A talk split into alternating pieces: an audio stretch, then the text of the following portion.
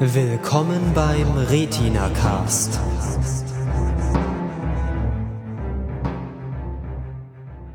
Hallihallo, herzlich willkommen zum Retina Cast, zweite Staffel, fünfte Episode. Heute soll es um Haus gehen und äh, mal wieder was, wo ich überhaupt gar keine Ahnung habe. Ja, deswegen habe ich mir Gäste eingeladen und mit dabei sind. Ich bin der Pleidi. Ich bin Marcel. Ich bin Chef. Genau, und Chef ist an der VoIP-Leitung, den haben wir quasi aus Berlin dazugeschaltet. Äh, und ähm, ja, wer es nicht schon längst mitgekriegt hat, weil er eh unseren Feed abonniert hat, wir haben eine neue Sendung. Also ein neu, neues Format sozusagen. Äh, wir haben gedacht, nicht nur alle drei Wochen zu treffen äh, und eine Sendung rauszuhauen, sondern doch auch alle zwei Wochen mal einfach nur blöd zu diskutieren, so richtig äh, dummschwätzen, wie man hier im Schwäbischen sagen würde. Ähm, natürlich mit viel Inhalt und sehr Ich weiß interessanten nicht, ob das Themen. eine etwas reduzierte Beschreibung dieses neuen Formats war. Das ist eine Talkshow extravaganza. Genau. Ja, okay, dann verkauft ihr das mal jetzt noch. Der, die Retinauten sind das neue Talkformat Spin-off des Medienkonglomerats Retina Cast. Dabei geht es um Serien, Filme und Katzenvideos. So ungefähr. Ich Und dachte, Popkultur im Allgemeinen. Und Popkultur Genau. im Allgemeinen. genau. Also und um Chefs Ausflüge. Auch. Meine ja. Ausflüge. Ja, ja. Ja, yeah. oder Eskapaden könnte man auch sagen. es gibt schon wilde Theorien, was Chef auf seinen Ausflügen macht. Ah, Ja. aha. Hm? Ich habe das Gefühl, ich sollte die letzte Ausgabe jetzt auch mal hören. Ja. Genau, also äh, wenn, wenn ihr diese Serie auch hören oder dieses Format auch hören äh, wollt, dann äh, müsst ihr wahrscheinlich nichts tun. Einfach den Feed weiter abonniert haben und dann fällt es bei euch auch irgendwie in euer Gerät rein. Ähm, wenn ihr jetzt sagt, oh, nee, die haben doch schon irgendwie diese, diese Pilotenprüfung und äh, den Retina-Cast und jetzt machen die noch mehr. Ich habe keinen Bock drauf. Ich will jetzt eigentlich nur diese Sendung äh, hören, die ich gerade höre, nämlich den Retina-Cast eigentlich, so diese Hauptsendung. Dann äh, habt ihr jetzt auf der Webseite retinacast.de die Möglichkeit, jeden Feed extra zu abonnieren, also jedes Format extra zu abonnieren. Ihr könnt entweder alle Sendungen nehmen, ihr könnt nur die Pilotenprüfung nehmen, nur den Retina-Cast oder auch nur die Retinauten.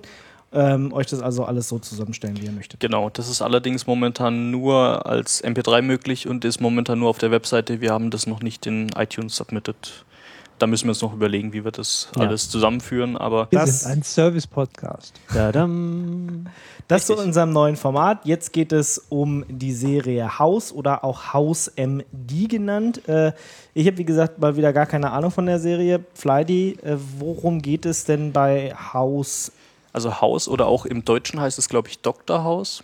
Dr. Haus? Ähm, das sein. ist mehr oder weniger eigentlich eine Krankenhausserie. Also es geht um so einen äh, Diagnoseteam, was Fälle versucht zu lösen, an denen andere Ärzte scheitern und versucht halt ähm, Patienten, die mit mysteriösen Symptomen irgendwie eingeliefert werden, zu diagnostizieren und ähm, die Also- zu heilen dementsprechend. Also so wie Emergency Room oder Ähm, ich habe jetzt selber im Emergency Room nicht gesehen. Ähm, ich oder, auch nicht. Oder ich glaube nur, oder ich, wenn überhaupt, dann vielleicht nur ein, zwei Sendungen mal irgendwann vor, vor Jahren oder Jahrzehnten. Das war doch mit George Clooney, ne? Ja. Aber es ist also in einem Krankenhaus, äh, Setting Krankenhaus. Genau, und, also- Äh, äh, Chef, du willst was zu dem Thema sagen?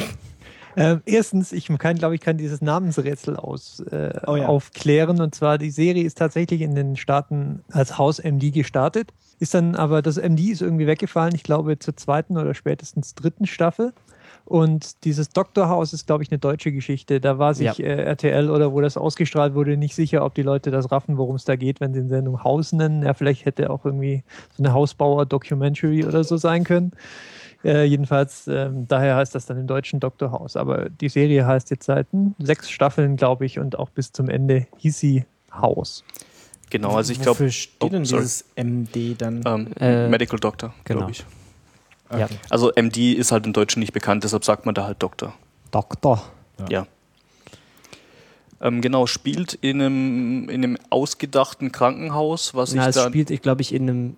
Das Krankenhaus gibt es, aber den Flügel nicht. Also diese, die Abteilung und alles. Ah, Okay, also dieses. Princeton Blansboro ähm, Krankenhaus, das gibt es schon. Äh, Ja, aber es ist nicht, nicht so wie in der Serie. genau, also es ist, also das Krankenhaus steht quasi in der Serie in New Jersey Und äh, ja, da spielen sich halt im Endeffekt dann auch die ganzen, die ganzen Handlungen ab. Und ähm, egal ob das jetzt ein erdachtes Krankenhaus ist oder nicht, ähm, da springen dann irgendwelche Figuren rum und die schneiden Leute auf, machen so Sachen, die, die so in so Serien passieren. Ja, bisher ähm, klingt das tatsächlich nach einer sehr gewöhnlichen Krankenhausserie und das stimmt auch. Das ähm, Grundprinzip ist das, dass eigentlich alle, alle Krankenhausserien haben oder, oder zumindest, zumindest die meisten. Ähm, ja, es gibt halt einen Patienten, der irgendeine Krankheit hat und ähm, dann gibt es dieses Team, dieses anscheinend dedizierte Team, das sich um ihn kümmert.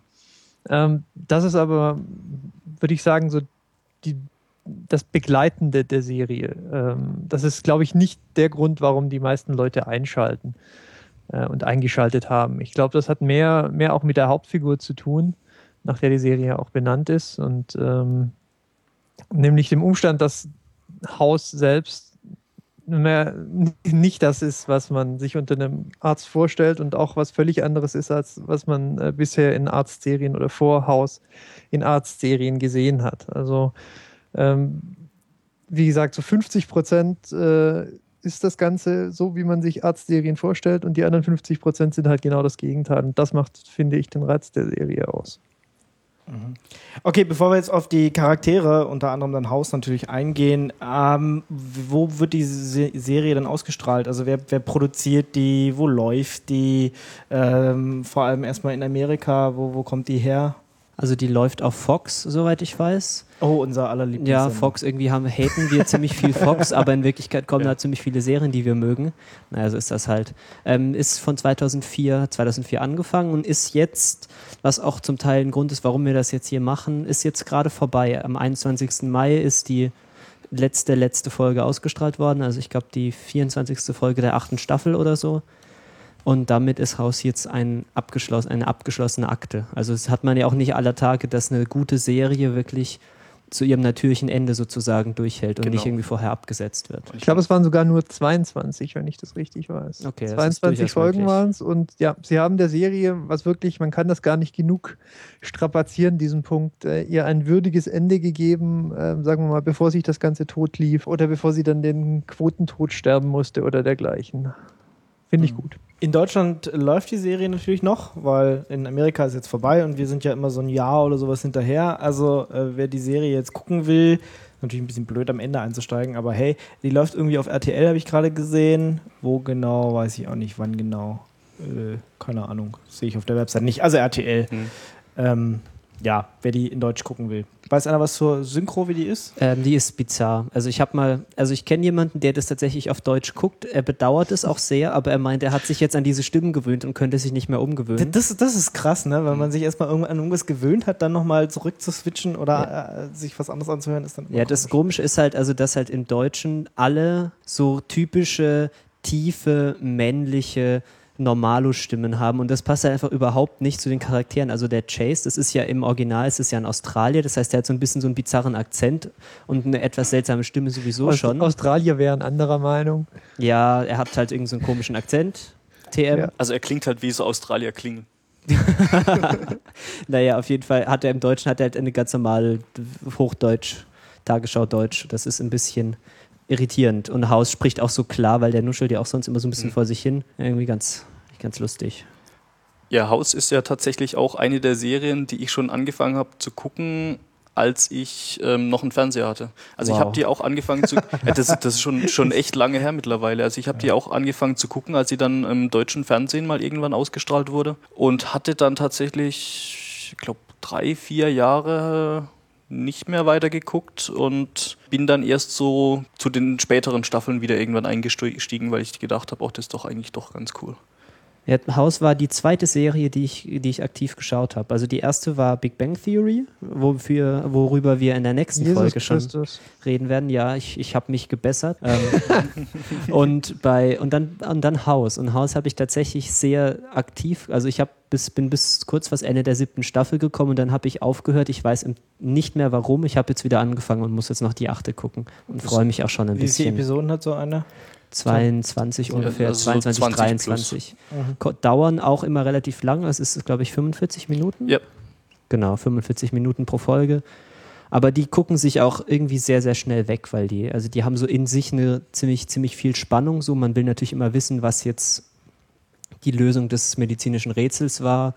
Und also ich habe mich da, das ist eine von diesen Serien, wo man sich dann so drei Folgen später dabei erwischt, wie man jetzt irgendwie zweieinhalb Stunden Fernsehen geguckt hat. Ist, ist es so, es gibt immer ein, ein Mysterium, ein Rätsel der Woche, ein Patient der Woche, also pro Episode oder gibt es auch eine übergreifende Handlung? Also die Struktur ist eigentlich immer, die, immer dieselbe bei der Serie. Also sie beginnt eigentlich, naja, vielleicht eine Handvoll Ausnahmen über acht Staffeln, mit, indem man äh, irgendwie eine Alltagssituation sieht, in der ein, Pat also ein Patient oder mehrere Figuren zu sehen sind, von denen dann demnächst gleich einer der Patient sein wird. Und, ähm, das, äh, und dieses Snippet am Anfang, das endet so nach, ich schätze mal, zwei Minuten oder so. Und das endet eigentlich immer damit, dass der Gute dann in Ohnmacht fällt. Das ist ganz lustig. Ähm, selbst wenn sich dann am Schluss rausstellt, dass der irgendwie einen Tumor im Arm hatte oder so, er fällt immer in Ohnmacht, weil das anscheinend so die einzige, die einzige visuelle Möglichkeit ist, um, äh, um dem Zuschauer mitzuteilen, dass, äh, dass, dass da jemand krank ist und, und, und dringend Behandlung bedarf oder so. Ja, das ist immer ganz, das, da kann man sich ja wirklich, da, da kann man sich auch drauf verlassen. So, jetzt kommt erst so eine kurze, so, ein, so eine Einleitung und dann kommt der Main-Title und dann geht die Serie erst richtig los. Und im Verlauf der Serie haben sie auch angefangen, so ein bisschen damit zu spielen. Man merkt das sehr deutlich, ja, ähm, in, diesen, in dieser Anfangsszene, wo dann so zwei, drei Personen vorkommen, sie spielen dann mit einem, ja, einer hustet dann und dann denkt man, oh ja, der Ja, wird's. ja. Und äh, dann wird es wieder ein anderer. Ganz, ganz interessant. Äh, Ja, es gibt wirklich dann auch so Stellen, wo dann einer umfällt und dann denkt man so, okay, der ist es jetzt. Und dann fällt, fallen einfach noch drei weitere Leute um Ja. und dann ist richtig. Genau. Also ist mir auch tatsächlich aufgefallen, dass die Serie einem sehr, sehr ähm, strikten Schema meistens folgt. Also man kann die einzelnen Teile schon relativ stark abgrenzen. Also dieses Intro haben wir schon gesagt, äh, beziehungsweise diese, diese Einführung in den, in den Fall. Dann kommt quasi das eigentliche Intro und dann geht die Geschichte erst los, in der man dann sieht, wie die Leute im Krankenhaus halt ähm, mit den Patienten interagieren und so weiter. Ja. Und da gibt es stellenweise dann halt auch wieder irgendwelche Höhepunkte und so. Also es ist alles relativ, relativ äh, schematisch abgesteckt schon, was ich eigentlich bei Serien überhaupt nicht mag. Und es ist auch ähm, so in sich sind die Ges Geschichten eigentlich meistens abgeschlossen. Also es gibt selten mal Doppel- oder Dreifachfolgen, aber im Normalfall sind dann diese eins, zumindest diese einzelnen Fälle schon, schon abgeschlossen, sodass man sagen kann, okay, ich habe jetzt mal, ich gucke jetzt mal nur eine oder zwei oder ich mache jetzt mal eine Weile Pause, weil so viel passiert dann dazwischen durch auch nicht. Also kann man auch immer einsteigen quasi. Ja, aber es gibt auch eine folgenübergreifende äh, Handlung, die auch interessant ist, für, äh, weswegen es auch wahrscheinlich viele Leute gucken, die auch stellenweise sehr dramatisch ist. Aber die ist halt von der, von der Screentime her relativ gering. Okay. Das ist dann eher so Beziehungskram oder. Alles. Also da, da ist alles von Comedy über Drama, über irgendwelche Beziehungsgeschichten, über auch einzelne Krankheiten der, der Charaktere selbst oder sowas. Also da, da passiert echt viel. Und, und so der rote Faden ist äh, immer dieser Haus. Also Ja. der ist Mhm. auch in jeder Folge dabei, der ist nicht mal irgendwann. Nee, nee, also der ist definitiv die, die Hauptfigur. Und auch der Dreh- und Angelpunkt. Genau, der. Dreh- und Angelpunkt und im Endeffekt äh, werden andere Charaktere größtenteils nur gezeigt, weil sie entweder direkt was mit dem Patienten zu tun haben oder mit Haus interagieren. Ähm, was vielleicht noch interessant wäre zu erwähnen, ähm, also die, ähm, die Struktur der Serie ist eigentlich immer, immer dreigleisig. Ja. Also wir haben einerseits eben diesen Fall der Woche, Monster of the Week, in, wo mit irgendeiner mysteriösen Krankheit, die man finden und dann zügig heilen muss. Ja. Der zweite ist dann so die overarching Storyline. Das ist insbesondere in den ersten paar Staffeln sehr deutlich zu merken. Da haben sie sich Mühe gegeben, dem Ganzen so, ähm, ja, also über die komplette Staffel noch ein noch sowas zu geben, woran man sich festhalten kann. Also einmal ist das irgendwie ein, ein neuer Krankenhauschef, ein anderes Mal irgendwelcher juristischer Trubel, der sehr massiv ähm, unsere Hauptperson bedroht und so. Und das zieht sich dann über die ganze Staffel. Und das dritte ist sozusagen die Personenhaus, ja, seine, seine Spline, seine aktuellen, sein aktueller Gesundheitszustand, seine, seine, seine Sucht. Ja, all das, all das, was Haus direkt betrifft. Und in, in, dieser, in dieser Dreigleisigkeit, da bewegt sich jede Folge. Und ähm, es ist durchaus auch mal unterschiedlich. Also jetzt zum Schluss natürlich lag der, lag der Fokus dann hauptsächlich wieder auf, auf Haus und der Interaktion. Äh, naja, ich will jetzt nichts, nichts, nichts, äh, nichts verraten. Ähm, also das kann, sich, das kann sich mal ändern, aber im Großen und Ganzen ist es immer das. Ähm, genau, zu dem Thema, was Chef gerade erwähnt hat, ist mir gerade auch noch eingefallen, dass es ja auch immer, also zu dem, zu dem letzten Thema, zu dem Haus und seine Spleens und sonst was, da gehört dann auch natürlich, äh, dass er seinen, seinen Kollegen und seinem Team Streiche spielt, dass er sie psychologisch manipulieren will, dass er irgendwie in, in ihr Privatleben eindringt und wie sie, wie dann im Endeffekt dann die, äh, die entsprechenden Charaktere dann drauf reagieren. Für wen ist denn die Serie jetzt so gemacht? Also, so Comedy ist es jetzt scheinbar nicht, auch wenn natürlich ab und zu mal lustige Sachen drin vorkommen, wenn er Streiche spielt oder sowas. Ist es äh, tatsächlich eher so eine Serie, wo, wo man sagt, man muss, äh, man muss jetzt Blut mögen oder sowas? Äh, wird ja sicher vorkommen, oder? Ja, also es ist, glaube ich, so im besten Sinne irgendwie eine Mainstream-Serie. Also die kann ein sehr, sehr breites Publikum, glaube ich, anschauen. Es ist so, man muss das so ein bisschen abkönnen mit dem Krankenhaus. Ich glaube, das ist auch die einzige Hürde. Also man muss irgendwie damit klarkommen, wenn Leute krank sind, wenn Leute bluten, wenn Leute irgendwie äh, sich erbrechen und sonst was. Wenn man damit klarkommt, dann kann man die Serie eigentlich anschauen.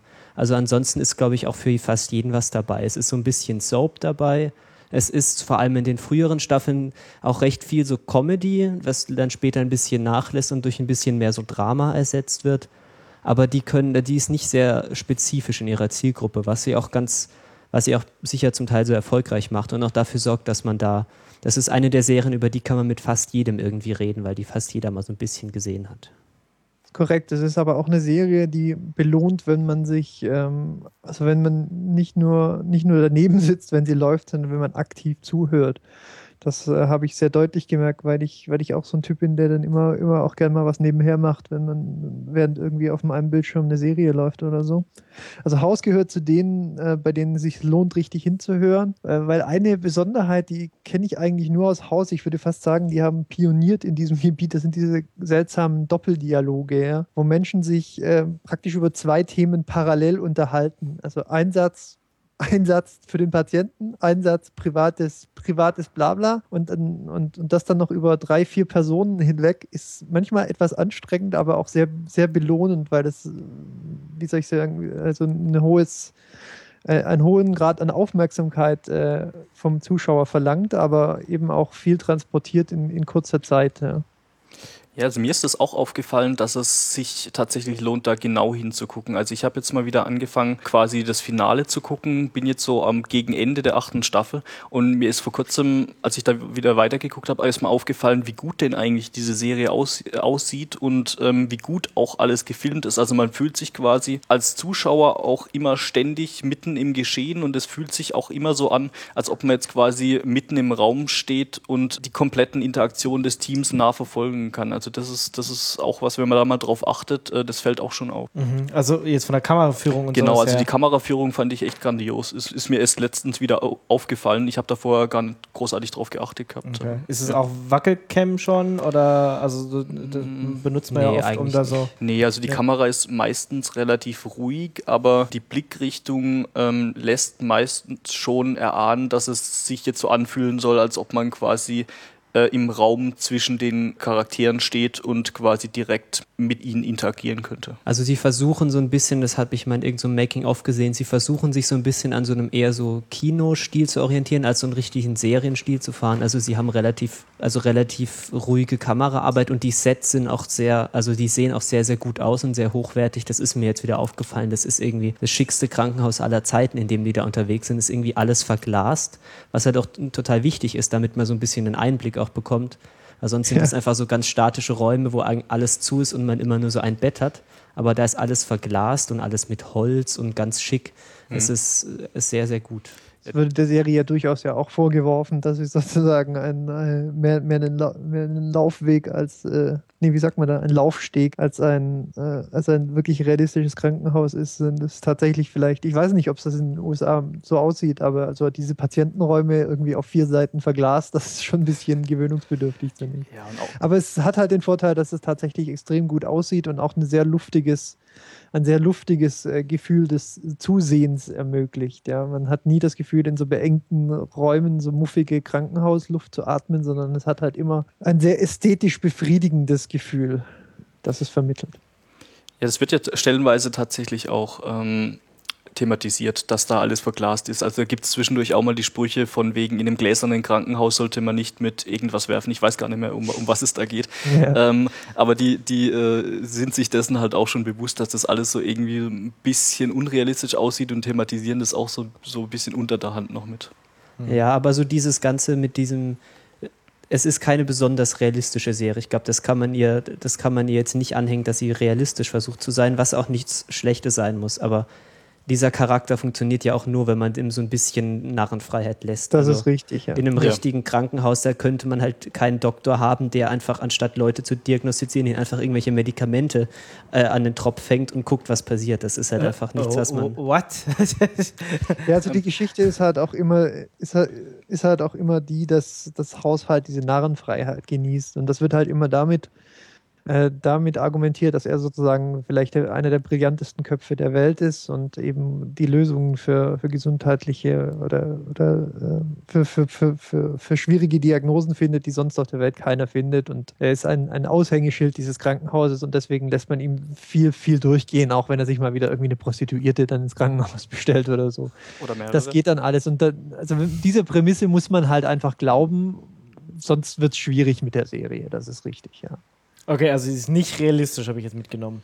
Und um, das ist, nee. sie ist realistisch innerhalb ihres eigenen, ihres eigenen Serienkosmos. Also es ist, ist, auch nicht so, dass es irgendwie fliegende Autos gibt oder so. Es ist schon verwurzelt in dem, was wir leben. Aber wie gesagt, man muss sich halt mit, mit ein paar gewissen äh, wie soll ich sagen, Prämissen anfreunden. Ich weiß auch nicht, ob es wirklich realistisch ist, dass ein Arzt und ein Team von, naja, drei bis sechs Leuten sich eine Woche lang nur einem einzigen Patienten widmet. Ich glaube, das ist, äh, das ist nicht in, in, in, in äh, gibt nicht viele Krankenhäuser und vor allem nicht viele Patienten, die sich das leisten könnten. Wahrscheinlich. Ähm, das sind auch noch, noch mal sowas. Das muss man, damit muss man entweder leben oder vielleicht die Serie dann nicht schauen. Das ist halt, ja, das gehört auch dazu. Ja, ich meine, viel, viel, was halt unrealistisch ist, ist jetzt nicht die, die Umgebung an sich, sondern einfach, wie die, die Charaktere agieren. Also ich meine, äh, ich würde jetzt mal vermuten, dass in einem normalen Krankenhaus ein Team, was so agiert, äh, schon lange hinter, hinter Gittern sitzen würde und schon lange irgendwie ähm, das Krankenhaus auf Millionen, Milliarden von Schadensersatz über die Jahre hinweg verklagt worden wäre. Also ich würde würde mal vermuten, dass es, dass es in einem wirklichen Krankenhaus nicht so ablaufen könnte. Zum einen, weil, wie schon gesagt, ähm, es kann sich wahrscheinlich kein Krankenhaus leisten, dass da ein Team von hochbezahlten Ärzten ähm, Tage und Wochen lang an einem, an einem Patienten arbeitet.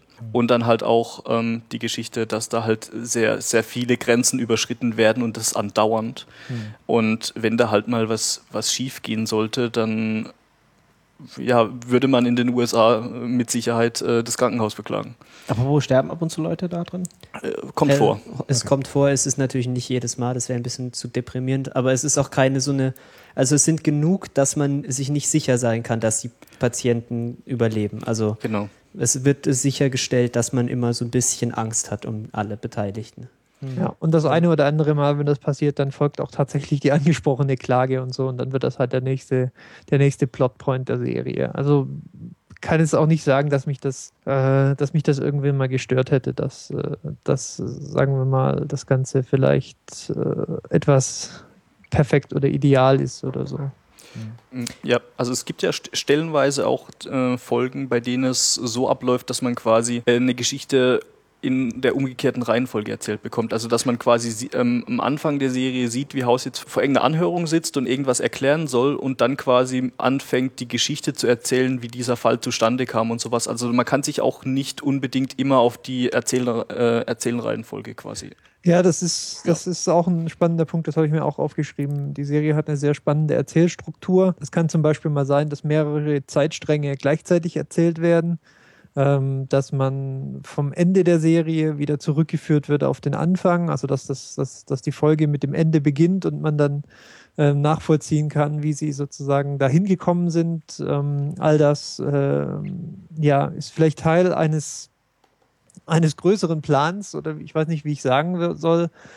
Ähm, dann können wir das vielleicht auch mal sagen, dass die Serie eben sich offensichtlich sehr viel Mühe gibt, Maximales aus einem, wie soll ich sagen, alten und eigentlich relativ festgetretenen Grundmotiv, nämlich dieses Ärzte-Serie, ähm, ein Patient wird gerettet, ja, dazu kommt noch irgendwie eine zentrale Hauptperson. Es gibt eigentlich limitierte Handlungsmöglichkeiten, was man halt so in einem Krankenhaus erzählen kann. Und daraus macht die Serie, finde ich, so ziemlich das Maximum, was man machen kann mit der Prämisse, ja.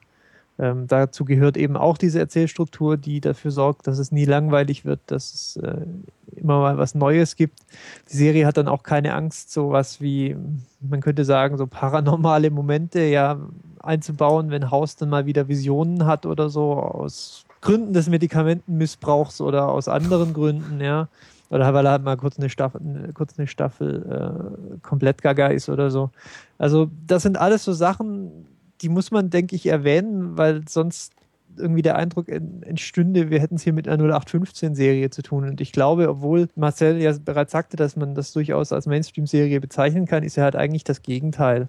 Sie tun unheimlich viel, um das Ganze äh, jederzeit frisch zu halten. Und obwohl ihr natürlich über, über den Verlauf der acht Staffeln äh, wiederholt vorgeworfen wurde, dass es irgendwie irgendwann mal langweilig wird, finde ich, haben sie das brillant hinbekommen, ähm, über all die Jahre äh, es immer frisch zu halten.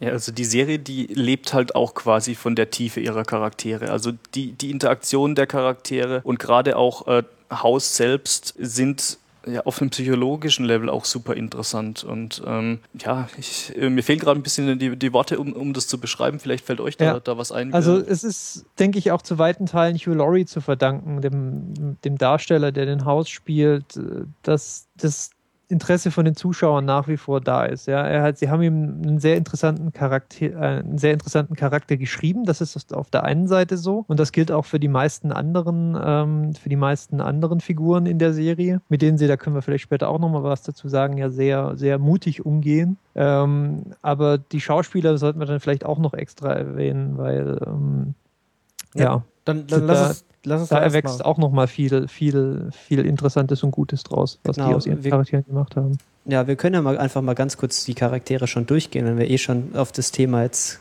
ganz organisch gekommen sind, sozusagen. Also, ja, die Hauptfigur ist, wie gesagt, House ähm, und Dr. House, Dr. Gregory House. Und der wird gespielt von Hugh Laurie, wie Chef ja gerade gesagt hat. Ähm, ich verlinke auch mal in den Show Notes. Es gibt, es ist irgendwie auf YouTube gelandet, das Video, wie er sich beworben hat für diese Rolle. Also sein Audition-Tape, das hat er irgendwie eingeschickt, als er gerade in Afrika war und einen anderen Film gedreht hat. Ja, mit und, ein All-American Actor, ne?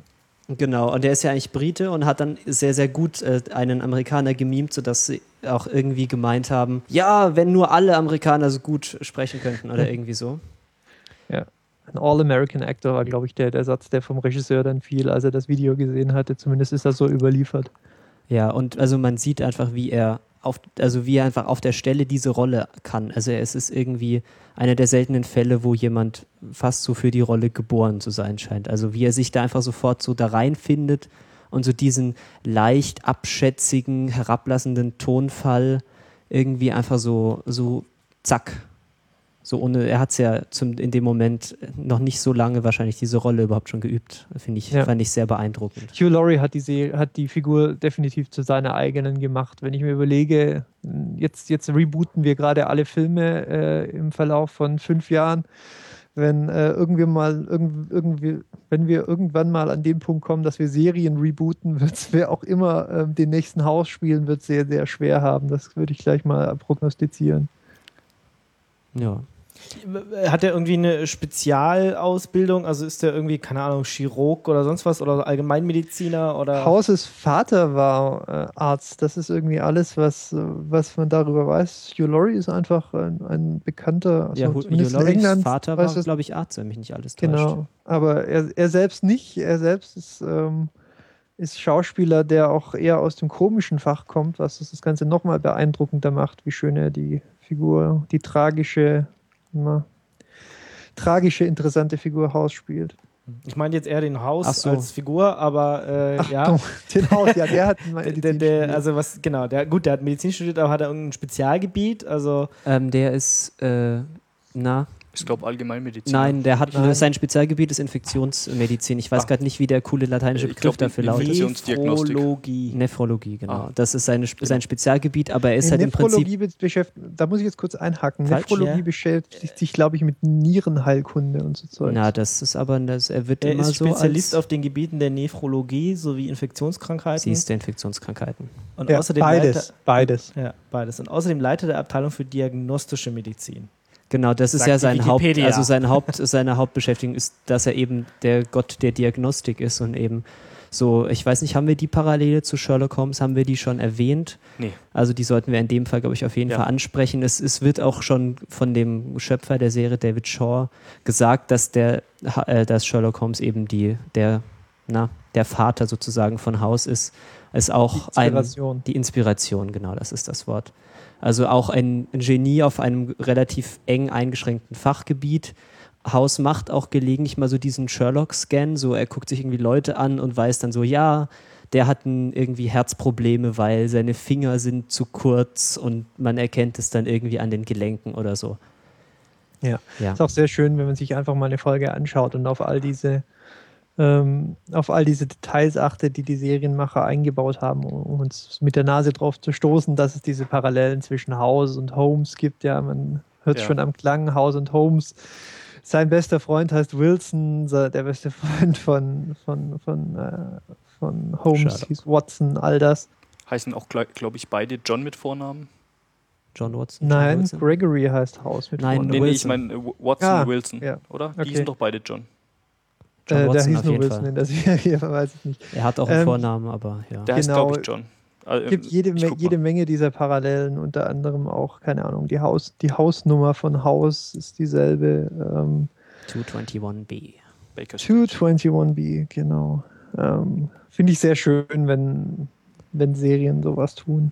Genau, also er wird äh, unterstützt von seinem Team aus äh, über, höchst überqualifizierten anderen Ärzten, ähm, die ihm da zur Seite stehen und im Prinzip für ihn die Arbeit machen, weil er eigentlich relativ selten selbst wirklich aktiv wird, weil er auch irgendwie so eine äh, ausgeprägte Abneigung gegenüber seinen Patienten hat. Ja, ich meine, Einer seiner Leitsprüche ist ja Everybody lies. Und er glaubt einfach seinen Patienten prinzipiell nicht und geht immer davon aus, dass ihn jeder anlügt. Und deshalb will er auch so, so wenig wie möglich mit seinen Patienten in Kontakt treten, weil er eh das Gefühl hat, dass sie ihn nur verarschen wollen und dass er objektiver bleiben kann, wenn er einfach von außen das Ganze überblickt und quasi nur die Ergebnisse, die ihm sein Team liefert, interpretiert. Ja, aber er hat immerhin ein Team. In der ersten Staffel äh, sind das drei. Einmal der schon erwähnte Chase, das ist, ähm, der ist, ähm, sein Spezialgebiet ist Intensivmedizin, wenn mich nicht alles täuscht. In der Serie wird, er behau wird behauptet, dass er irgendwie Australier ist, der zwischendurch mal in den Niederlanden gelebt hat oder irgendwie so. Ja, ansonsten kann man da noch irgendwas über ihn sagen, besonders? Er schafft es irgendwie nicht, ähm, Beziehungen aufrechtzuerhalten.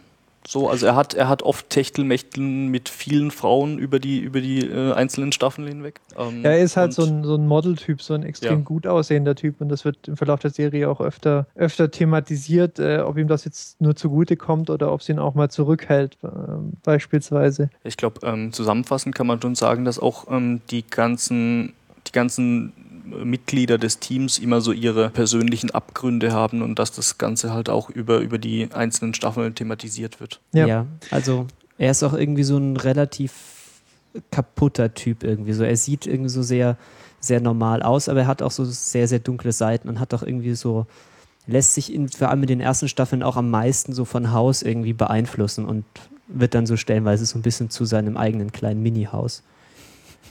Mini-Haus. Hm. Äh, Das kommt übrigens wieder. Äh, Danke für die Spoiler. nee, nee, das war, war nur ein, ein ganz kleiner. Wen gab es denn noch in der ersten Staffel? Dann hatten wir noch Cameron, wenn ich mich richtig erinnere. Richtig. Die sieht auch, ist auch sehr hübsch. Also eine Frau mal. Eine Frau, genau. Äh, ich, da weiß ich Menschen, werden, Menschen werden grundsätzlich nur mit Nachnamen angesprochen Genau, in dieser also- Serie. Das wirst du halt vielleicht noch kurz erwähnen. Wenn wir also Cameron sagen, bezieht sich das, äh, obwohl das auch ein männlicher Vorname sein kann, Allison in heißt Fall mit Allison. Auf, in diesem Fall auf den Nachnamen, ja. Genau, Doc. Immunologie. Ja. Sie ist so ein bisschen in den ersten Staffeln so die, so ein bisschen der Engel, äh, sehr, sehr prinzipientreu und immer so ein bisschen beim, am Kämpfen mit Haus, äh, so weil er ein eher unmoralischer oder sagen wir mal sehr seine eigenen Moralvorstellungen hat und ist irgendwie Misanthrop und äh, Atheist und alles natürlich und ja. Ähm, ja, sie zeigt auch immer so ein Schema, was man am Anfang der Serie auch echt oft sieht, ähm, dass die einzelnen Leute immer versuchen, ähm, die Symptome auf Krankheiten in ihrem Spezialgebiet äh, zu mappen. Also sie ist jetzt äh, Immunologie. Immunologie und äh, bei ihr ist es dann in den ersten paar Staffeln immer, wenn es irgendwie eine, eine ähm, eine, versucht, eine Diagnose zu stellen, ähm, ist es bei ihr dann äh, sehr oft äh, Auto, eine Autoimmunerkrankung, äh, bei der sich dann quasi das, das mhm. Immunsystem des Körpers abschaltet. Ge oder nee, gegen irgendwas anderes gegen wert, den Körper selbst richtet. Ja, genau. Ja. Ähm, und äh, das sieht man dann bei den anderen auch immer so ein bisschen, wobei ja Chase, äh, haben wir glaube ich gar nicht erwähnt, der ist Chirurg. Nee, Intensivmediziner. Intensivmediziner. Also, okay, er wird dann plötzlich so zum, er wird einfach zum Instant-Chirurgen. Das ist Wobei, so eines der bizarreren Dinge, die passieren. Ah, okay, das, das hatte ich gar nicht mehr. Fun, Fun Fact. Fact. am Rande, ich habe hier das Fernsehlexikon von äh, Stefan Niggemeier und Rolf Steck hier liegen. TM. Und da steht falsch drin, was, äh, was, äh, Chase, was? was Chase ist. Wirklich? Na sowas. Ja. Dann genau. verlinken wir es nicht. wir verlinken es nicht, nee. Genau, ich muss noch kurz was äh, einwerfen, was ich gerade so äh, im Nebensatz, das mit Atheist und so, das war äh, nur einfach so gemeint. Äh, Cameron lese ich gerade, ist interessanterweise auch äh, Atheistin, wird, ist aber ähm, ein bisschen, hat ein bisschen mehr Respekt für den Glauben anderer Menschen, was Haus äh, nicht an den Tag legt. wollte ich nur mal so erwähnt haben. Mhm. Mhm. Jetzt waren wir gerade bei Cameron, gibt es zu ihr noch irgendwas zu sagen? Äh, Fällt mir jetzt gerade spontan es okay. ein. Ja, es ist schon ein bisschen her. Also ist halt Achso, die ist später nicht mehr da, oder was? Ja, ja. spoil, spoil, spoil. Ja. Okay. Ähm, ja, ist halt auch schwer äh, zu sagen, weil halt der Cast ähm, wechselt. wechselt. Über die Staffeln hinweg äh, stellenweise mehr, stellenweise weniger wechselt. Okay. Ich glaube, so viel kann man mal spoilern. Ja, genau. Ähm, es gibt noch am Anfang einen dritten in der Runde, den äh, Eric Free, nee, Foreman heißt er. Genau. Ähm, der ist was ist der? Ich weiß es nicht. Und mir fällt auch über ihn auch relativ wenig ein, tatsächlich, jetzt gerade so aus dem Stand. Also Foreman, Foreman ist doch, Foreman ist eine sehr interessante Figur. Foreman ist, äh, Foreman ist schwarz und das äh, stellt sich im Verlauf der ersten Staffel raus. Ich denke, äh, milde Spoiler folgern, ähm, die nicht auf den Serienverlauf großen Einfluss haben. Ähm, das Haus ihn eingestellt hat, weil er äh, von der Straße kommt, weil er wohl vorbestraft ist und der Haus das sehr faszinierend findet und ihn dann im Verlauf äh, des weiteren Fortgangs ihn dazu nutzt, um beispielsweise bei Patienten einzubrechen und äh, dort Spuren, Spuren zu sichern und dergleichen. Mhm. Ähm, und der macht auch eine sehr interessante ähm, Entwicklung durch im Verlauf der Serie. Er will sich von diesem äh, ja, von diesem klassischen Ding, äh, Junge von der Straße, ähm, entfernen und das holt ihn dann immer mal wieder ein und umgekehrt auch. Also schönes Ding eigentlich. Übrigens muss ich mich noch ganz kurz korrigieren. Ähm, ich habe gerade gerade gerade Unsinn erzählt. In diesem Fernsehlexikon äh, steht drin, dass Wilson äh, Chirurg ist. Und ja, das ist, ist aber auch komplett falsch. Ja, genau, das ist, genau, das ist, ist, das ist komplett falsch. Ähm, ja, aber ich muss, ich, ich kann ja nicht sagen, dass was falsch ist und das dann falsch sagen. Also ihr versteht. Ja. Genau. Ähm, Foreman ist auch Neurologe. Stimmt. Und ähm, das, was Chef schon angesprochen hat, äh, das können wir, glaube ich, noch ein bisschen vertiefen. Standardprozedur äh, bei Haus ist ja auch fast in jeder Folge, dass sie quasi das Apartment oder die, das Haus oder was auch immer, die, die Wohnung äh, des Patienten durchsuchen, ohne dass er davon weiß. Weil sie da irgendwelche Umwelteinflüsse oder irgendwelche giftigen Chemikalien oder irgendwelche Sachen, die den Patienten krank machen könnten, äh, finden wollen, ohne dass der Patient jetzt Zeit hat, das wegzuräumen oder sowas. Und da ist ähm, halt auch die Standardprozedur, dass da irgendjemand losgeschickt wird und das halt tatsächlich in den ersten Folgen ähm, ist es immer oder ist fast immer der Foreman. Und das wird stellenweise dann auch äh, thematisiert, dass der sich da irgendwie ein bisschen äh, zu gut auskennt. ja, nicht zu gut auskennt, also dass es ihn halt auch persönlich stört, weil er dann halt immer ja dieses, ich, ich bin jetzt der Schwarze von der Straße, ich kann ja Türen aufmachen, äh, Klischee an ihm hängen hat. So. Tja, scheint ja was dran zu sein, zumindest in ja. dieser Serie. Also ich glaube, Foreman ist auch einer der, der, der korrekteren Hauptcharaktere in der, in der Serie. Also er versucht immer alles, ähm, sagt man da im Deutschen, im Englischen würde man sagen, by the book, also er versucht alles, alles immer nach den Regeln zu spielen und äh, versucht auch nach Möglichkeit immer, ja, immer korrekt aufzutreten, immer irgendwie ähm, keine Grenzen zu überschreiten und ist dann quasi auch so ein bisschen ein Gegenstück zu Haus selbst. Aber bricht überall ein. Äh, Da, da wird er ja gezwungen. gezwungenermaßen. Wobei bei ihm finde ich ganz interessant, dass er es wirkt, also man merkt dann in den irgendwann so, dass er auch vieles von diesem korrekten Verhalten sich nur dazu zwingt, weil er genau weiß, dass er eigentlich gar nicht auch so eine, so eine Seite hat, die auch die seine eigene Meinung über die von anderen stellt. Also es, hat dann auch so ein bisschen Vorgeschichte in dem Bereich, ich will da jetzt nicht spoilern, aber er ist, er ist nicht so ein ganz by the book voll korrekter Typ, wie man so am Anfang denken könnte. Gibt es noch andere äh, wichtige Charaktere, gerade so für die erste Ja, wir Zeit? müssten, wir müssten vielleicht mal jetzt erwähnen, auch wenn das wieder mit leichten Spoilern verbunden ist, dass, ähm, ich habe es vorhin schon kurz gesagt, der Umgang mit den Neben- oder Charakteren oder wie vielleicht zutreffender die Amerikaner sagen, Supporting Cast, dass der sehr furchtlos ist. Ähm, Was meinst wir du damit? Acht, danke, dass du nachfragst, Marcel. Ähm, wir haben jetzt ja über acht Staffeln mehrfach einen ja, fast, fast kompletten Wechsel des, äh, des Teams, das Haus, ähm, das Haus begleitet und unterstützt. Ähm, wir haben auf Verwaltungsseite öfter mal kleinere und größere Wechsel. Das heißt, die Serie scheut sich überhaupt nicht davor, auch das, das haben wir in, in, Serien jetzt gerade wieder öfter, scheut sich nicht, auch sagen wir mal liebgewonnene Figuren einfach aus der Serie rauszuschreiben, sie vielleicht später wieder reinzubringen, an einer neuen oder an der gleichen Stelle wieder. Und auch das würde ich so unter die, in die Kategorie, wir halten die, wir halten ein ausgetretenes Grundmotiv frisch verbuchen.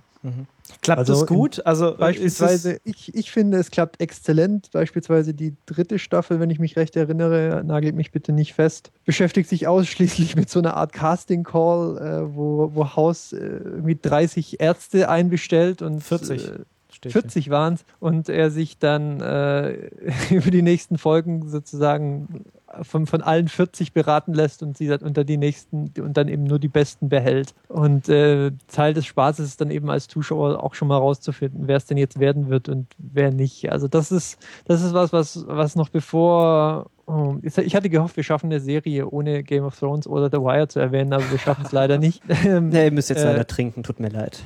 ja, dass, äh, dass auch bevor es Game of Thrones das sozusagen zu seinem Ding gemacht hat, ähm, furchtlos mit Figuren umzugehen, das Haus schon lange getan hat. Und ähm, das rechne ich ihnen hoch an, dass sie das getan haben. Ja gut, wird, ist ja bei vielen Serien so, wenn, wenn ihnen irgendwie nichts mehr einfällt, müssen sie halt mal die Charaktere irgendwie auswechseln oder die Beziehungen irgendwie auf Null setzen, ja. In so, äh, wenn man Science-Fiction-Serien macht oder so, dann macht man mal wieder irgendwie eine Zeitreise und äh, äh, hat dann irgendwie eine neue Zeitlinie, in die man zurückkehrt oder sowas. Also, Ja, aber, ich, aber dann ist es eher typisch, dass dann am Ende der, der Folge oder spätestens der Staffel so das Ganze wieder auf Null steht. Das passiert in Haus nie wirklich. Ähm, wir haben die Charaktere der ersten Staffel, die, die, immer mal, die immer wieder da sind im Verlauf der Serie. Aber ja, also man muss sich dran gewöhnen, dass we- wen auch immer man besonders lieb gewonnen hat, der könnte sein, dass der ein paar Folgen später einfach nicht mehr da ist. Warum auch immer. Warum auch immer und wer auch immer, wir versuchen das so spoilerfrei wie möglich zu halten. Okay, äh, sonst noch irgendwelche Charaktere, die erwähnenswert werden? Ähm, das Problem ist, wenn wir jetzt die Charaktere erwähnen, dann spoilen wir diesen Teil, wo man, wo sie raten Also- müssen. Äh, es gibt allerdings noch zwei, die die ganze Zeit Genau, eigentlich es da gibt sind. Zwei, die Meistens. relativ wichtig sind. Also der eine auf jeden Fall, den haben wir jetzt schon am Rande angesprochen, äh, das ist Wilson. Ähm, das ist quasi so hausbester Freund, in Anführungszeichen, sofern man äh, davon ausgehen kann, dass Haus in der Lage ist, äh, sowas wie Freundschaft aufrechtzuerhalten, ähm, was dementsprechend auch recht schwierig für, für Wilson ist. Ähm, der ist Onkologe und hat eigentlich nichts mit ähm, hauseigenem Team zu tun, sondern der hat halt irgendwie seine eigenen Patienten und dadurch, dass er sich halt größtenteils um, um also was heißt größtenteils ausschließlich mit Krebs, Krebskranken ähm, beschäftigt, ist er halt auch so, so dieser einfühlsame Typ, der da halt irgendwie den, den Leuten auch ähm, mehr oder weniger oft beim Sterben zusehen muss. Und ja, wird halt auch von, von Haus echt oft gepiesackt und man fragt sich halt ständig, warum er denn äh, immer noch mit ihm befreundet ist. Und ist eigentlich so, ist eigentlich so ein netter Typ, würde ich mal so, so grob sagen. Und dann die eine Frau. Und dann wäre es noch Cuddy, den, die man vielleicht noch erwähnen sollte. Genau. Lisa Frau. Haus, Lies- Hauschefin. Eine sehr interessante Chemie zwischen den beiden. Ähm, und sie äh, ist ja, glaube ich, ich weiß gar nicht, wie, wie, wie nennt man das denn hier? Nicht ärztliche Direktorin, sondern Sie wirkt immer so wie die Geschäftsführerin, mehr oder weniger. naja, oder?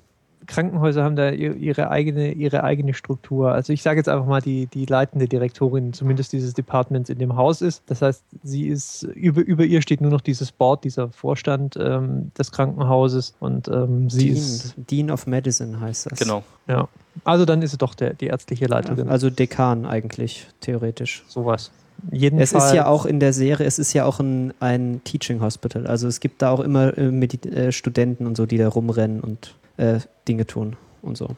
Ja. Kommt deswegen auch der Dekan und so. Genau. Cuddy, Cuddy ist in dieser Funktion nicht nur eine Frau, sondern auch noch, ich glaube, die jüngste Dean of Medicine den, in den Vereinigten Staaten nach, äh, nach dem, ja, nach der Erzählart der Serie. Das heißt, sie ist äh, eine interessante Figur. Sie, haben sie sehr, sehr klug geschrieben. Ähm, teilweise, das klingt jetzt ein bisschen gemein, aber ich würde davon abraten, mal Interviews mit der Schauspielerin zu gucken. Das wird enttäuschend, weil man feststellt, naja, so klug ist sie dann wohl doch nicht im echten Leben. Aber sie hat, ähm, sie haben ein sehr interessante Chemiehaus und sie und ähm, ja. Jetzt wollte ich gerade noch was sagen, aber das wäre schon wieder ein, ein herber Spoiler gewesen. Dann lasse ich es Ja. lieber. Also Cuddy ist halt auch so, so der Typ Karrierefrau. Also so sehr, sehr, sehr jung ähm, schon, also sie hat schon sehr jung angefangen, auf ein gewisses Ziel hinzuarbeiten. Sie hat während der Serie eigentlich relativ wenige dauerhafte Beziehungen. Sie schiebt immer irgendwie ihren, ihren Job, also sie zieht ihren Job äh, bei Entscheidungen oft vor und die Tatsache, dass er eigentlich äh, eine gut aussehende Frau ist, äh, führte auch äh, zu interessanten Dialogen, bei denen sich dann quasi Haus auf Körperteile, auf ihre Körperteile bezieht oder auf irgendwie, ja, Ja, sie sind immer so, die Gespräche zwischen den beiden hängen immer irgendwo so zwischen Flirt und äh, sexueller Belästigung und irgendwie äh, geschäftlicher und also oder dienstlicher Unterhaltung. Das ist sehr. Die Dialoge sind ja sowieso was, was Tolles in dieser Serie. Ja, das ist vielleicht auch die erste Serie, ähm, um das noch kurz einzuwerfen, bei der ich wirklich ja, fast in Verzückung versinke bei einigen von die, bei einigen Dialogzeilen, die, sie- die sie den Charakteren da in den Mund gelegt haben. Das äh, ist mir vorher und nachher lange nicht mehr so gegangen, dass ich das, dass man das Gefühl hatte, ja, wenn, wenn ihr wenn ihr, jetzt habe ich das sowieso schon gesagt, jetzt kann ich es auch nochmal sagen, wenn ihr zum Beispiel Spaß habt an den Dialogen äh, von Game of Thrones, speziell an denen, äh, speziell denen, äh, wo der Imp beteiligt ist, dann werdet ihr wahrscheinlich mit Haus auch viel Freude haben. Ja, das, was ich bei der Serie auch mal so schön finde, ist, dass sie auch so Popkultur äh, gerne dann auch mal aufnimmt als Thema. Und ganz besonders lustig finde ich, dass sie sogar eine Arztserie in ihrem eigenen Universum hat. Also House hat so das Hobby, dass er auf so einem kleinen Taschenfernseher so eine ganz, ganz schlimme Arzt-Soap-Opera schaut. Ja. Und das, das finde ich schon sehr bezeichnend dafür, dass sie sich schon bewusst sind, dass es Arztserien gibt und dass sie normalerweise relativ irgendwie generisch und langweilig sind. Und dass sie dann den Mut haben, das sozusagen in ihrer eigenen Serie dann aufzunehmen, das sagt auch schon sehr viel, dass sie auch so ein bisschen Selbstvertrauen schon mitbringen. Ja, also äh, eine Sache, die ich vorhin schon ansprechen wollte, aber dann wieder vergessen habe äh, in Sachen Popkulturreferenzen, ist ja auch, dass diese, diese bereits angesprochene dritte Staffel ähm, gerade zu dem Zeitpunkt rauskam, also so Casting-Serien groß überall im Fernsehen zu sehen waren. Und ähm, da ist es mir also beim, beim Anschauen auch so vorgekommen, als ob da quasi das Ganze auch noch mal ein bisschen ähm, ja, verarscht wird oder irgendwie ähm, Zumindest auf Korn, aufs Korn genommen wird. Genau, da- dass man, dass man halt quasi diese, diese Tatsache, dass da überall im Fernsehen jetzt so furchtbare ähm, Casting-Serien zu sehen sind, dass, dass man die halt einfach äh, thematisiert und äh, aufs Korn nimmt und dann noch ein bisschen aus, aus, aus ein bisschen mit einem mit einem Schmunzeln quasi darstellt. Ja. Jetzt ist diese Serie ja, abgeschlossen, also äh, zumindest äh, das amerikanische Publikum wird da jetzt nichts Neues mehr von kriegen.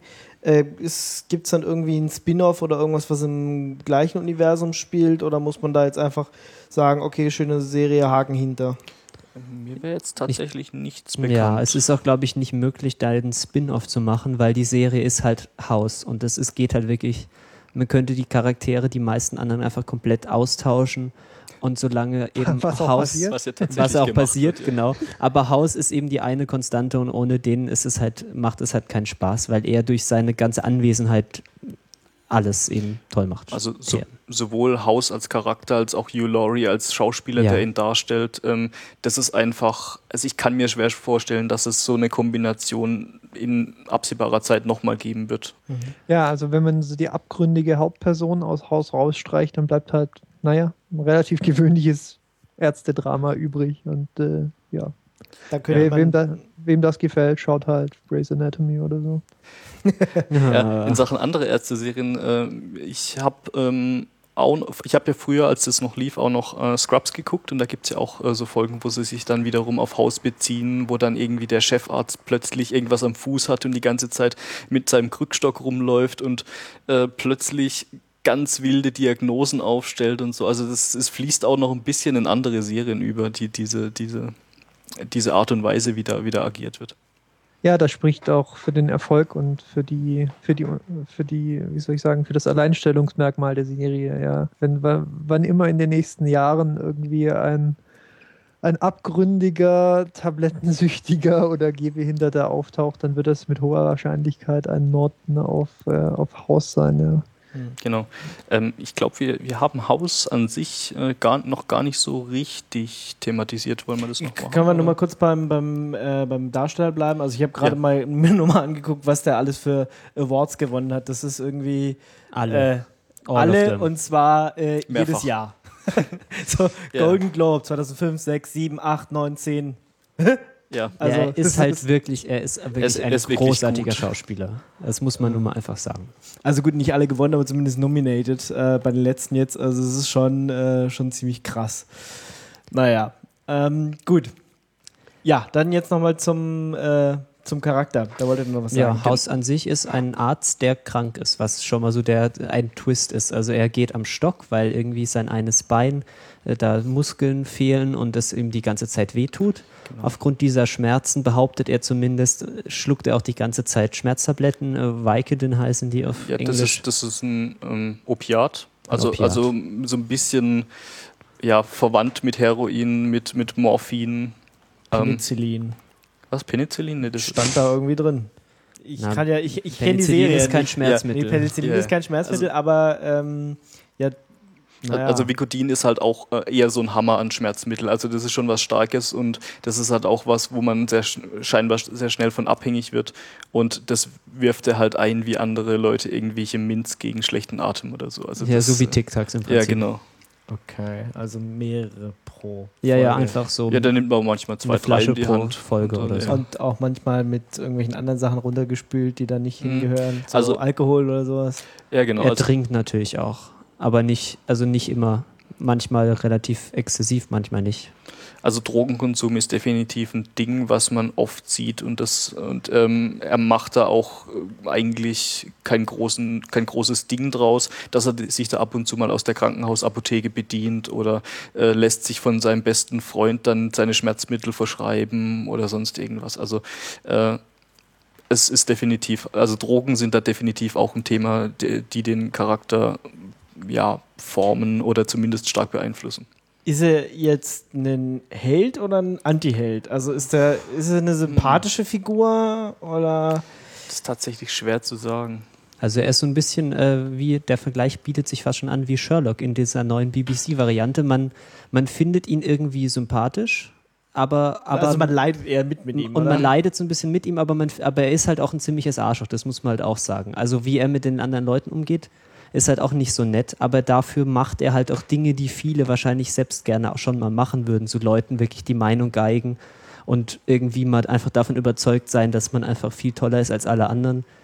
Und ja, Ja, oft wird es halt auch so dargestellt, als ob er off, ähm, oberflächlich ähm, mit den Leuten überhaupt nichts zu tun haben will oder äh, sie, sie abstößt oder ähm, ihnen irgendwie ähm, jetzt mal einen derben Spruch äh, vor den Latz knallt, aber in Wirklichkeit äh, scheint es ihn doch dann zu kümmern, wenn, wenn sie Probleme haben oder wenn es da irgendwie äh, zu Komplikationen kommt oder sonst irgendwas. Ähm, also das ist tatsächlich auch einer der interessanteren Punkte in der Serie, dass man so ein bisschen ähm, tiefere Einblicke in die Psyche von Gregory House ja, gezeigt bekommt.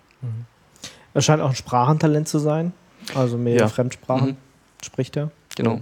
Spanisch, Portugiesisch, Russisch. Ja, zu großem äh, komödiantischen dann auch, äh, das macht er dann auch gerne, dann so ein bisschen Sprachen einfließen lassen und irgendwie mit den Leuten in ihrer Muttersprache, sie in ihrer Muttersprache beleidigen Genau. und so. ja. Ähm, ja, und er ist äh, auch Musiker, also wie genau wie Hugh Laurie, das wird dann so ein bisschen benutzt, um zu zeigen, wie toll Hugh Laurie ist wahrscheinlich. Also er spielt irgendwie Gitarre, Piano äh, und noch ein drittes Instrument auf jeden Fall, das mir gerade entfallen Mhm. ist. Das sieht man auch immer, bei, wenn, man, wenn man Ausblicke aus seiner Wohnung sieht. Äh, Da steht dann auch irgendwie ein Klavier rum und da hängen Gitarren an der Wand und so. Er spielt auf einen Lift-Synthesizer, was auch immer das Ding ist. Was auch immer. Ja. Ja, also er, und er ist eben so, ein, so eine, ganz, ganz interessante bizarre, Person. bizarre Figur, würde ich jetzt Ja, erst mal er ist sagen. eben auch, also er ist, wie gesagt, ist halt ein wirklicher Zyniker und äh, Misanthrop. Er ist einfach davon überzeugt, Menschen sind jetzt nicht immer so die nettesten zueinander und überhaupt und alle lügen. Und es führt dann eben immer zu besonders interessanten Dialogen, wenn er zum Beispiel äh, Leuten begegnet, die überhaupt nicht so seine, seine Erwartungen erfüllen oder wenn er dann eben mit religiösen Menschen sich unterhält und dann äh, sich einen Spaß daraus macht, sie davon zu überzeugen, dass Gott nicht existiert und so. Das ist dann schon, ja. Habt ihr noch irgendwelche Aspekte der Serie? Weil sonst Ich bin gerade am Überlegen. würde ich langsam mal. Ja, ich glaube, was wir jetzt schon mal so angesprochen hatten, was, was irgendwie ganz wichtig ist, ist, dass die Serie in ihrem Korsett, was sie ja hat, dass sie einen neuen, jede, jede Woche oder jede Folge einen neuen Patienten hat, dass sie so virtuos wie jetzt, wie ich es noch nicht vorher gesehen habe, mit diesem, mit diesem Motiv eben umgeht, mit dieser Struktur. Also da wird dann variiert und es gibt immer zwischendurch mal so Momente, so in der zweiten Staffel oder so, wo man merkt, dass sie sich so ein bisschen festgefahren haben, dass dann irgendwie so paar Mal hintereinander so die, man die intubieren muss, weil sie irgendwie keine Luft mehr bekommen und das wird dann so ein bisschen auffällig. Aber irgendwie fangen sie sich dann immer wieder und es, es fällt dann wieder was Neues an. Dann gibt es mal eine Folge, wo alles sich nur in Hauses Kopf abspielt, weil er irgendwie äh, falsche Drogen genommen hat. Ähm, also ich bin ja selbst Softwareentwickler und wie Haus mit ähm, Patienten umgeht, das erinnert mich immer dran, wie Softwareentwickler mit Programmen umgehen, die sich nicht äh, verhalten, wie sie sollen. Also er, er ist quasi dabei. Er ist, Nein, was? Ja, er ist er, er debuggt quasi die, die Patienten. Okay. Das heißt, er, er, er gibt ihm irgendwelche Medizin, die Irgendwelchen vielleicht Input und mal gucken, was rauskommt. Genau, ja? genau. Er, er wirft irgendwelche wirft in irgendwelche Medizin ein und guckt dann, wie sie darauf reagieren. Er hängt irgendwelches Zeug an den Tropf ähm, und, und schaut dann da. Ähm, er, äh, es gibt auch äh, Situationen, wo er tatsächlich ähm, die Patienten, wie soll ich sagen, in Lebensgefahr bringt, um rauszufinden, ähm, wie ihre äh, Krankheit oder was ihre Krankheit mit ihnen macht. Also dass sie dann halt irgendwie, keine Ahnung, wir müssen jetzt die Körpertemperatur um äh, diverse Grad senken, damit wir irgendwie eine bestimmte Diagnose ähm, äh, vollführen können oder sowas. Also er geht da halt im Endeffekt mit den Patienten um, als wären sie Programme für bei einem Softwareentwickler. So, so kommt es mir zumindest vor. Also kein Arzt, bei dem ich unbedingt gerne sein würde, möchten. Ja, Ja, bei allen anderen wäre es halt gestorben. Also genau. Das ist halt dann auch so, dass der ist halt, er ist halt ziemlich unangenehm und seine Methoden sind ein bisschen fragwürdig, aber er ist halt auch super, super Hardcore-Genius. Also er kann halt, er kann es halt auch. Genau, also es ist halt auch wieder die Parallele ähm, zu, zu Sherlock Holmes dann im Endeffekt. Sherlock Holmes löst dann halt auch Fälle, an denen andere, alle anderen gescheitert werden, aber er benutzt dazu halt Methoden, äh, Die unorthodox. genau, die sehr sind. unorthodox sind und die andere überhaupt nicht in Erwägung gezogen haben. Ja, er ist eben auch so, so der Puzzle, Puzzle-Addict. Also er macht es auch, man, das ist, es ist so seine Leidenschaft, eben diese medizinischen Rätsel zu lösen. Also es ist eine der ersten Dialogzeilen in der ersten Folge, ist im Prinzip, yeah, that's boring, he's gonna die. Weil er, Ja. also es, er will keine Fälle, die irgendwie langweilig sind. Er will einfach Fälle, die, die ihn herausfordern. Ja, und da ist mir auch aufgefallen, da gibt es zwei Gründe oder zwei Ursachen, ähm, weswegen Haus äh, einen Fall interessant findet. Zum einen ist es vielleicht das Krankheitsbild, also oft ist es das Krankheitsbild und es sind dann stellenweise auch ähm, die Personen, die diese Krankheiten haben. Also keine Ahnung, ein Mensch, der jetzt plötzlich äh, innerhalb kürzester Zeit seinen Lebenswandel komplett äh, geändert hat, das ist dann für Haus immer so, eigentlich auch ein Symptom von einer Krankheit. Also er, er geht nicht davon aus, dass sowas einfach so passiert, sondern ähm, er versucht dann halt immer ähm, ja den Zufall, den Zufall aus dem Spiel zu lassen und zu sagen, ja, das hat alles hat irgendwie seine Ursachen. Ja, sein Hobby sind auch so Leute, die äh, zu gut wirken, um wirklich echt zu sein. Also irgendwie so, äh, irgendwie so Pfadfindermädchen oder ganz besonders so Leute, die ihr gesamtes Leben für irgendwie kleine Kinder in Afrika opfern oder so. Da hat er dann schon den großen Spaß daran, irgendwie rauszufinden, warum die das machen und ihn dann irgendwie unterzuschieben, sie hätten in Wirklichkeit nur irgend so äh, Hirn, Hirnkrebs oder so. Ja, okay. ist tatsächlich auch so. Also er versucht halt auch immer so Verhalten oder so, so grund, grundlegende, grundlegende Verhaltensänderungen oder sowas in der, in der Richtung ähm, auf Krankheiten abzubilden. Und da, ich meine, da kommt halt auch so ein bisschen der Misanthrop raus. Er geht halt nicht davon aus, dass es einfach in Anführungszeichen gute Menschen gibt, sondern er versucht halt auch immer so die dunkle Seite von jedem äh, hervorzukitzeln. Also das, was bei mir jetzt hängen geblieben ist, ist es eine Krankenhausserie mit einem Krankenarzt. Ja. Genau. Okay. Aber mit, mit einem schwierigen Krankenarzt. Mit einem lustigen dann, Krankenarzt. Die es dann aber schafft, eben aus dieser, dieser tragischen Figur dann sehr, sehr viel Komik auch zu ziehen. Also vor allem am Anfang ist der Ton noch so ein bisschen komischer, das lässt später so ein bisschen nach. Aber so in den ersten Staffeln gibt es auch so, dass, dass er verpflichtet ist, so Clinic Duty zu machen. Also so ähm, einfach Leute kommen ins Krankenhaus und können sich da kostenlos untersuchen lassen. Ähm, und dann, wie er dann mit diesen Leuten umspringt, äh, irgendwie dann sagt er einer Frau so, ja, sie haben einen Parasiten und wenn ich den nicht innerhalb von einem Monat entferne, wird es illegal. Was? Ja, sie sind halt schwanger. Und so, das ist dann immer sehr unterhaltsam. Ja, es gibt, es gibt ja auch so Situationen, wo er dann halt irgendwie seine Clinic-Hours ähm, ableisten muss und er kommt in den Raum, guckt den Typen an und geht wieder raus und sagt, er hat diese und jene Krankheit und hier Mhm. Also Sherlock Holmes wieder. Ja, ja. super schön. Also, also dann, dann lassen wir noch gucken, äh, gibt es noch irgendwas Negatives über die Serie zu sagen? Also ihr habt ja mhm. ziemlich viel Positives gesagt, was euch gefällt. Gibt es noch irgendwas, wo man sagt, ach, was weiß ich, irgendwie, es ist äh, zu clean oder es ist äh, zu sehr an den Haaren herbeigezogen oder was auch immer. Ja, also sie hat so ein bisschen so dieses Dexter-Problem, sodass sie sehr viel Plot-Devices irgendwie äh, bemühen muss, um, das, äh, um ihn irgendwie in seiner Position zu halten. Also genauso wie bei Dexter, wie er irgendwie immer kurz davor ist, entdeckt zu werden, steht Haus halt immer kurz davor, dass ihm seine Lizenz entzogen wird, was natürlich auch schon ein paar Mal dann noch passiert. Und es passiert irgendwie immer dann noch was, was ihn dann im letzten Moment davor rettet, irgendwie jetzt lebenslänglich ins Gefängnis zu wandern oder sonst was. Ja, das mhm. ist so ein bisschen, also es ist, wie, wie wir am Anfang ja schon gesagt haben, man muss eben diese Prämisse, dass es diesen Arzt gibt und dass er überhaupt so arbeiten darf, wie er das tut. Da muss man halt irgendwie drüber hinwegkommen. Ähm, ja, Kritik an Haus. Hm.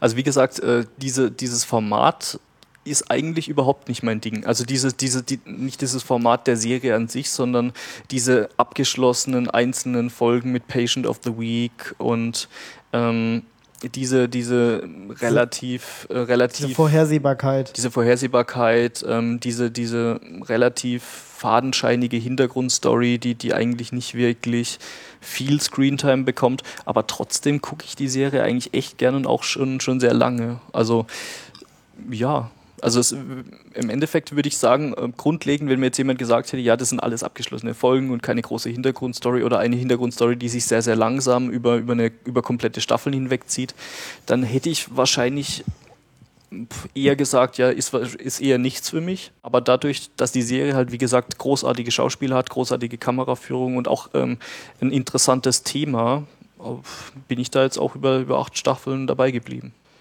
Mir fällt gerade noch ein, dass ähm, ich versuche das mal rauszuholen und in, den, äh, in die Shownotes zu packen.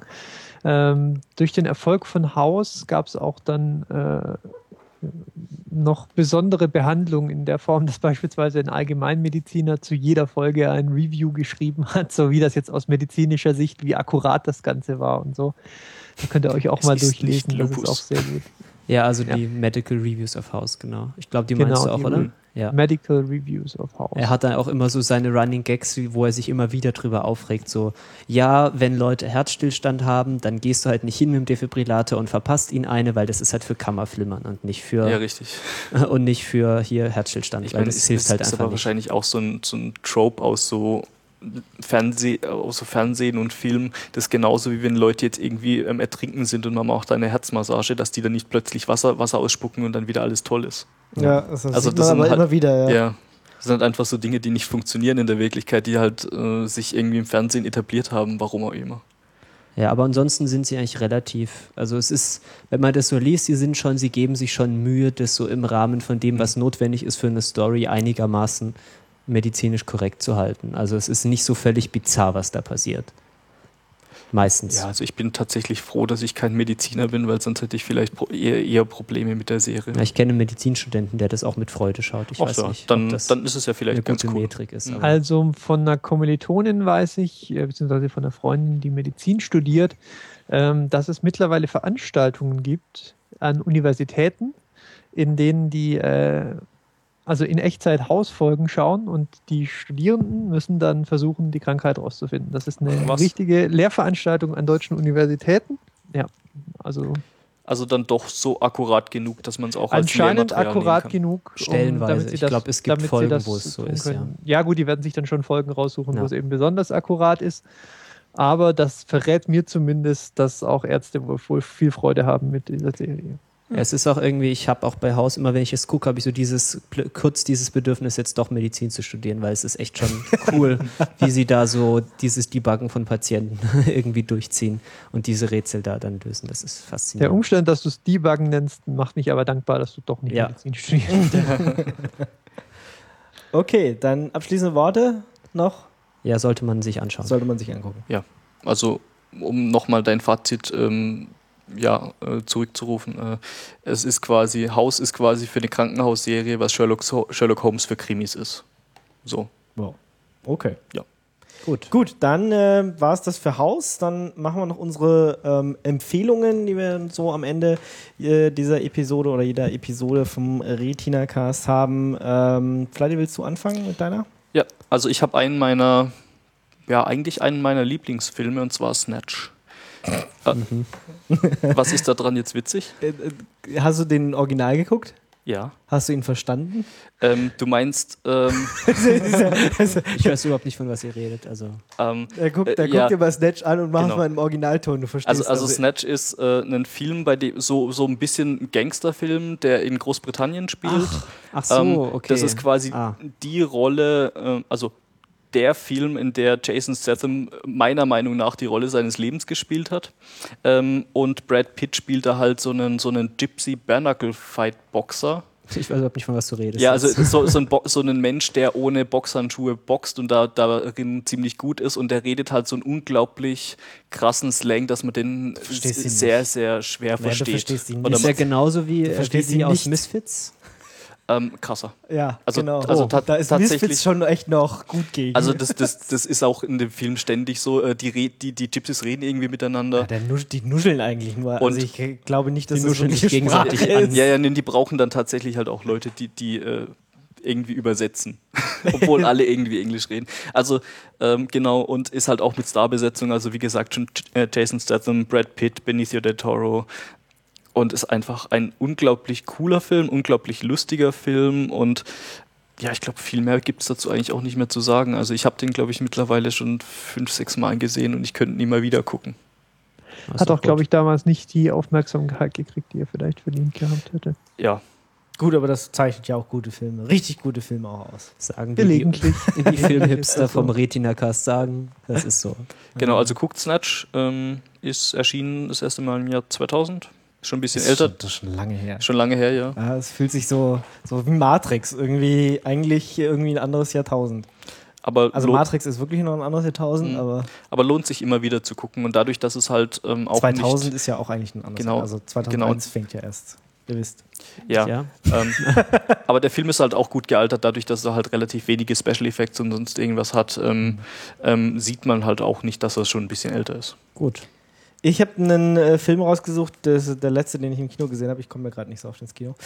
Ähm, und äh, den fand ich besonders cool und der ist jetzt wirklich auch, äh, weiß ich nicht, einer der erfolgreichsten Filme überhaupt. Also da ist es nicht so wie bei Snatch, sondern der ist, der ist einfach cool und hat so viel Geld eingespielt wie, weiß ich nicht, keine Ahnung, noch nie oder so. Ähm, The Avengers oder The Avengers.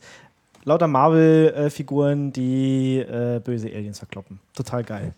Mit tollen Dialogen. hast du jetzt gerade ernsthaft den erfolgreichsten Film aller Zeiten als Tipp verkauft? Ja. Das ist, super.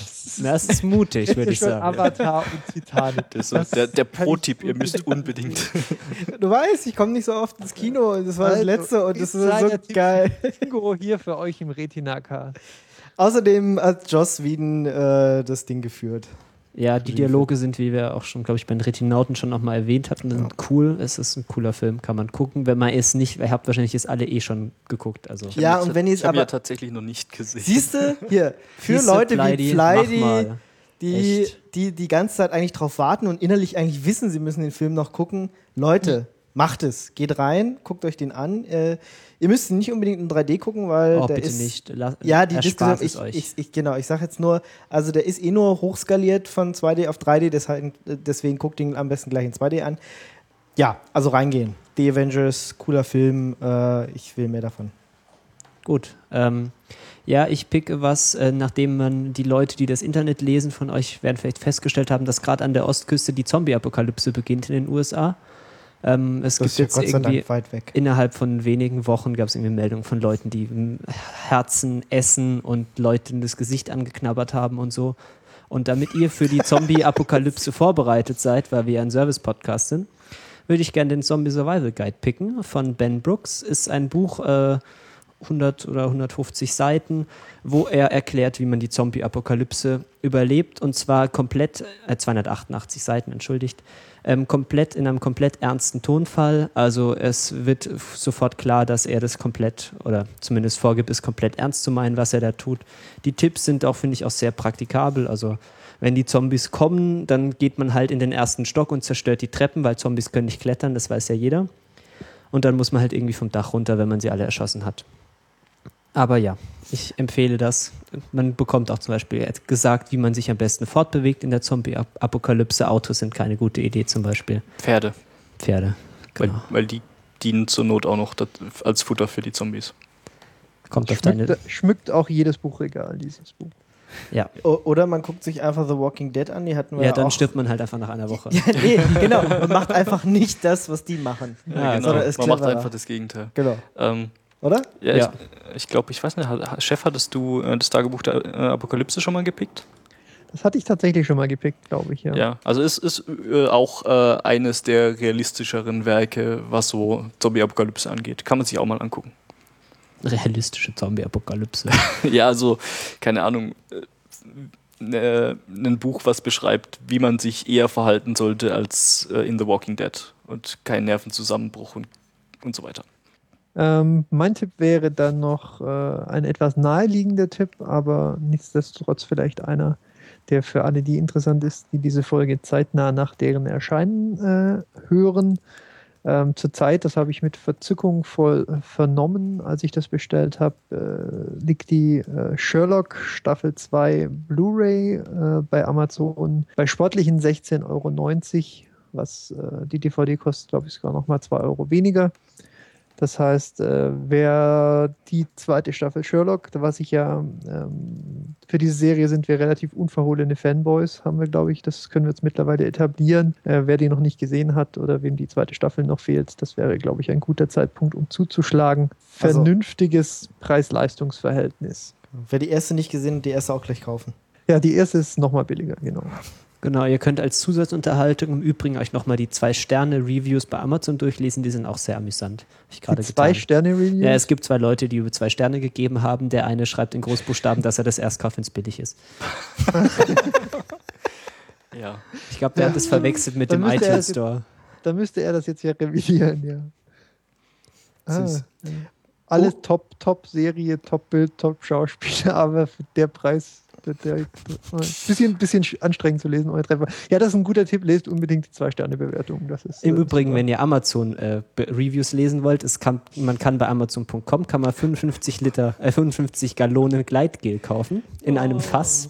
Und wenn man da ähm, einen schönen Nachmittag sich mal damit beschäftigen will, kann man da auch die Reviews lesen. Es ist sehr amüsant, was die Leute, die haben da teilweise richtig literarisch Anspruch und schreiben Kurzgeschichten darüber, was sie mit ihren 55 Gallonen Gleitgel gemacht haben.